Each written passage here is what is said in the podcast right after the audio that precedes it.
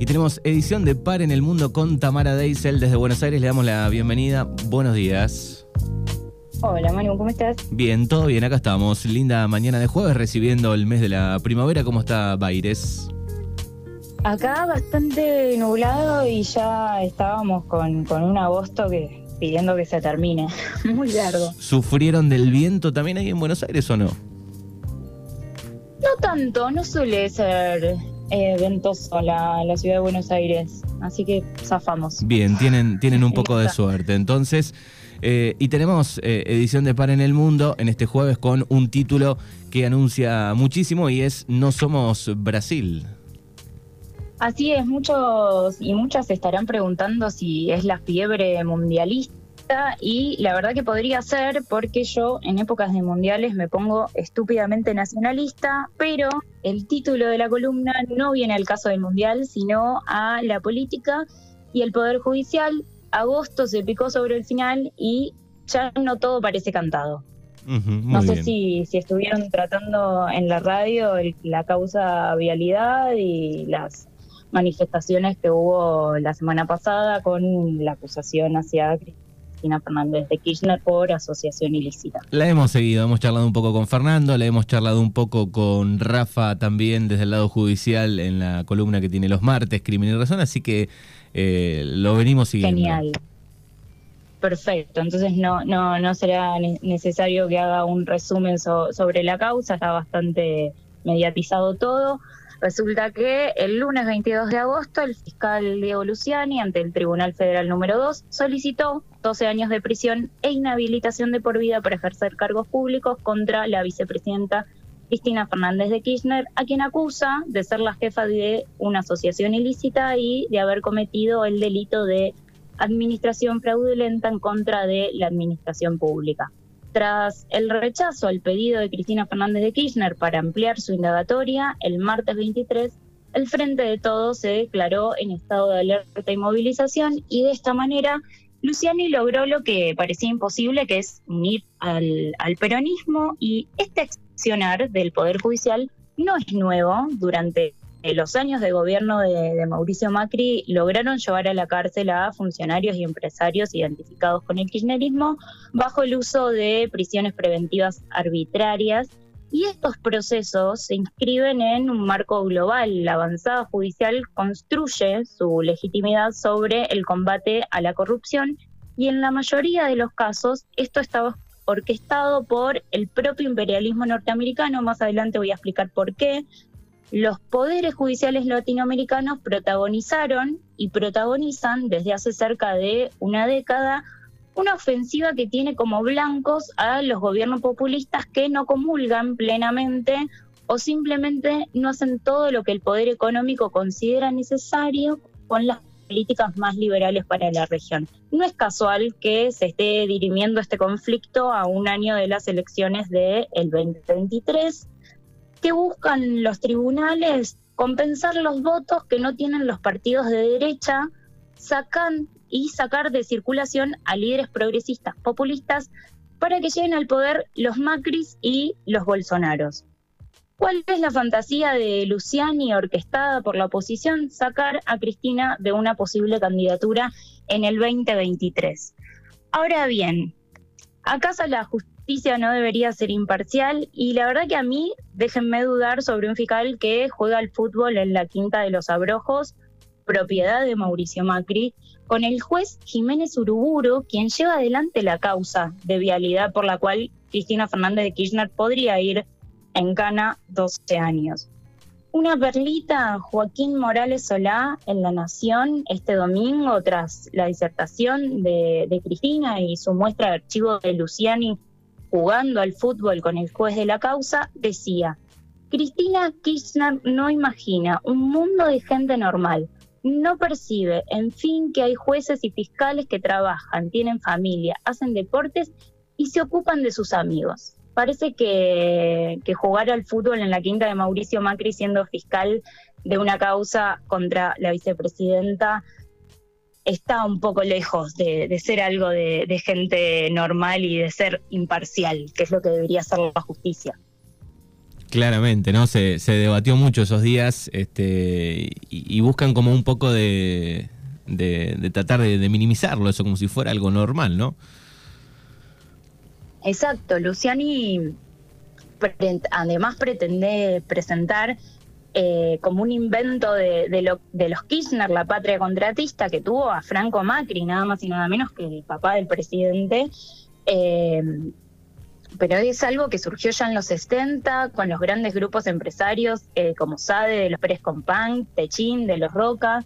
la causa vialidad se escribe dentro de un montón de causas donde los grupos empresariales argentinos viven, digamos, básicamente del Estado. Los sobreprecios es algo bastante difícil de, probar porque estamos en una lógica de inflación y sabemos que muchas veces los presupuestos no, no, tienen la posibilidad ni siquiera de planificación y, demás.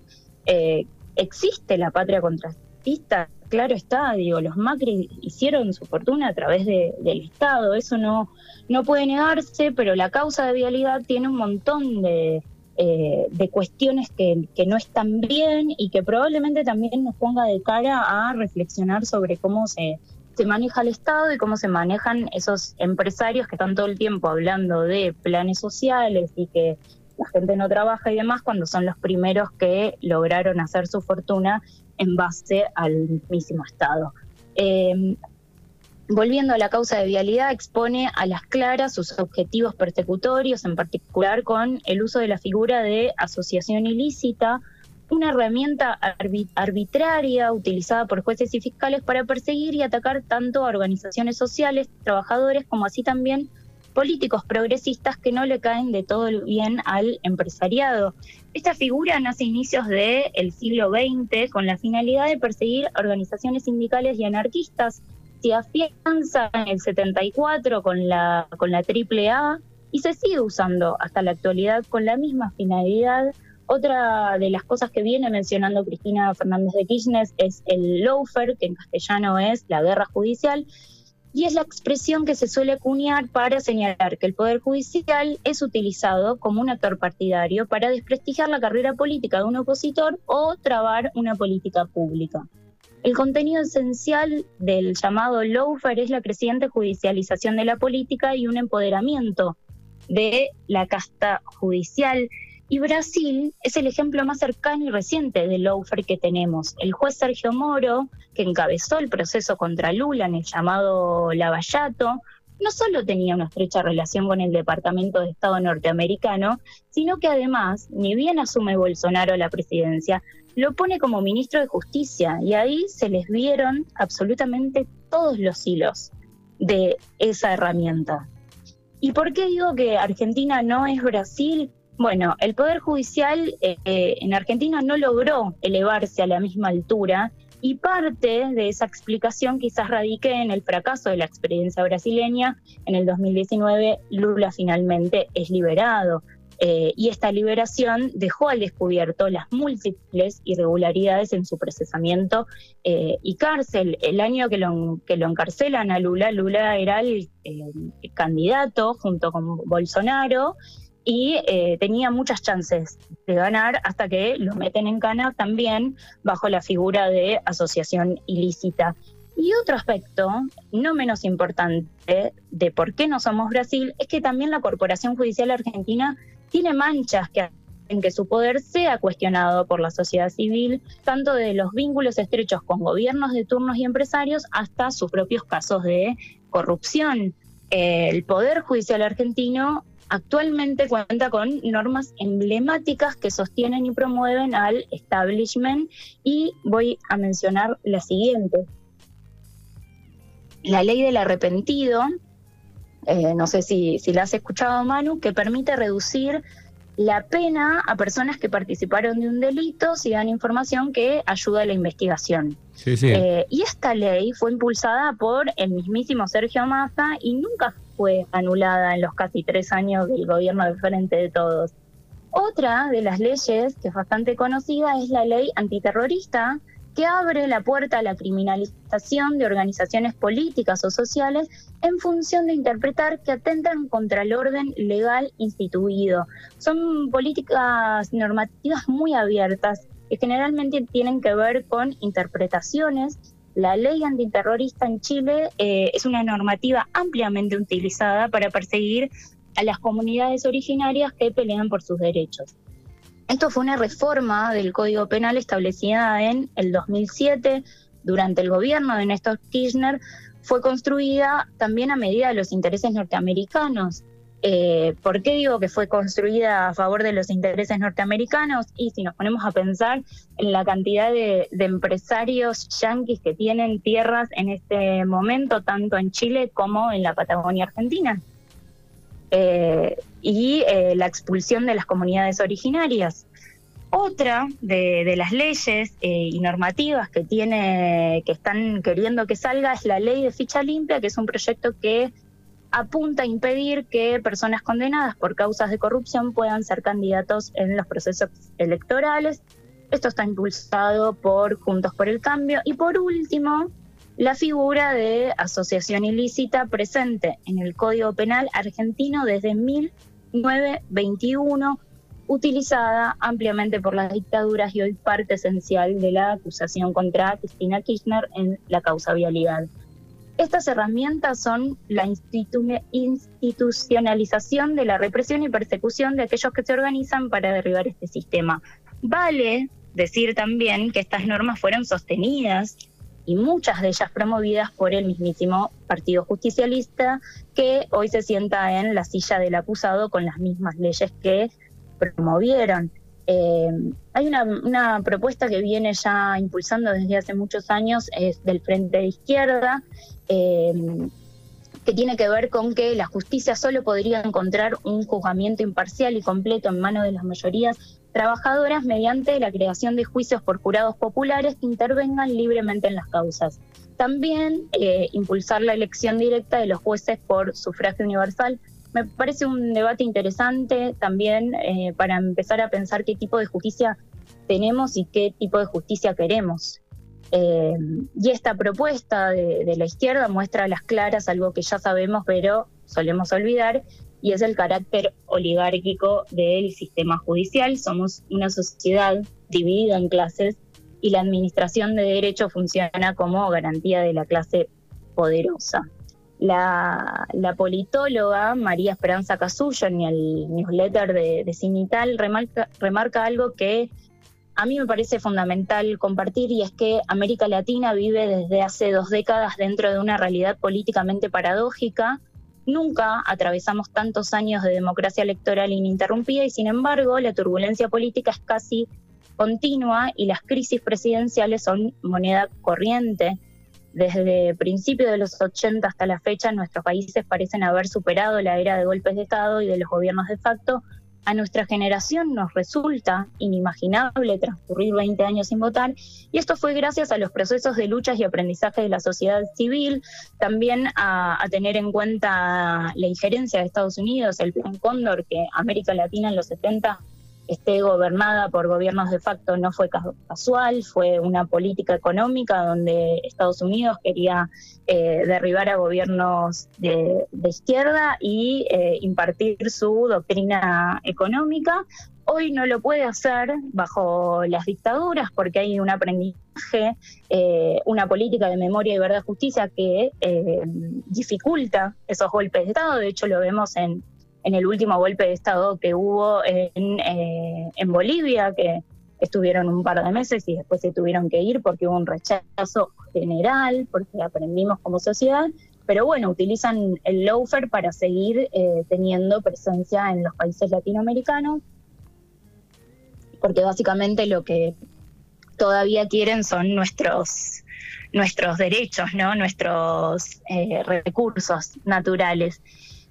Y la verdad que esto eh, no, sorprende para, para nada. El descargo del martes 23 de agosto de la vicepresidenta dejó en claro los numerosos casos de corrupción que, que, salpican tanto al macrismo y sus empresarios amigos, los mismos casos que vienen siendo desechados por las diversas instancias judiciales y ocultados por los grandes medios hegemónicos pero toda esta disertación eh, me gustaría que no tape, eh, que el árbol no nos tape el bosque.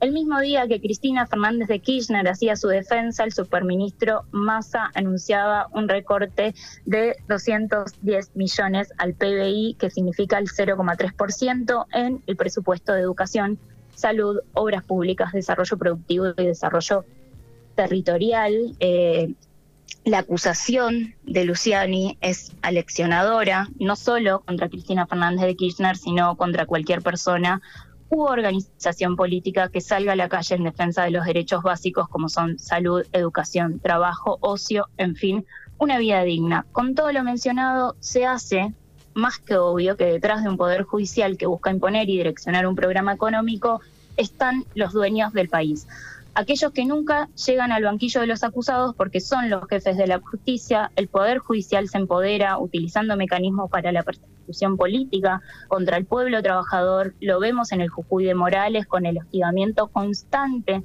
a las organizaciones sociales, lo vimos el pasado fin de semana con la reta cuando habló contra un plan sistemático de ocupación del espacio público para convalidar represiones pasadas, presentes y futuras eh, a la injerencia judicial en los designios políticos se suma una realidad económica que no da tregua, inflación, ajuste y recesión. El mismo día que Cristina Fernández de Kirchner eh, daba su defensa a través del canal de YouTube, más así un recorte del PBI que nos va a afectar eh, y que nos seguirá afectando porque ahora en breve se empieza a, tratar de nuevo el pacto con el FMI. Cada tres meses hay una revisión de, presupuesto y mientras los dos partidos políticos en los que muy probablemente se diriman las elecciones 2023 discuten la corrupción de los años kirchneristas, pero no cuál será la salida o en todo caso ya la saben. Seguir con el plan que marque el FDI porque hasta el momento los dos bandos no proponen otra cosa. Esto ha sido No Somos Brasil y esperemos que la próxima volvamos con mejores noticias. Gracias, Tamara, como siempre. En 15 días nos volvemos a encontrar. Abrazo. Estoy a un paso